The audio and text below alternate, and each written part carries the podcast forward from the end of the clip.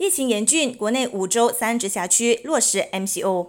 开年至今，我国单日新冠肺炎确诊病例已经连续十天破千，更在四天前写下三千零二十七宗新病例。不仅首次单日破三千宗确诊病例，也创下国内爆发疫情以来单日新高纪录，让我国的医疗系统处于崩溃边缘。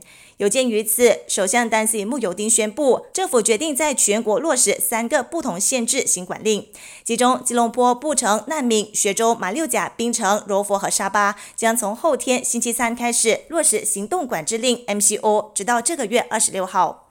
Perintah ini melibatkan tiga peringkat pelaksanaan.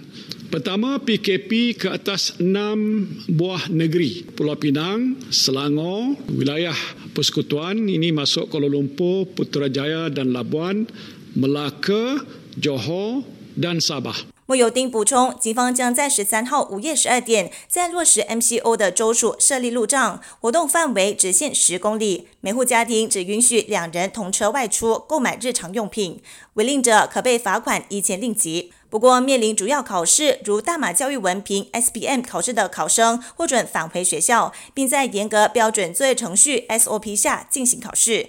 教育部将会针对有关 SOP 做进一步宣布。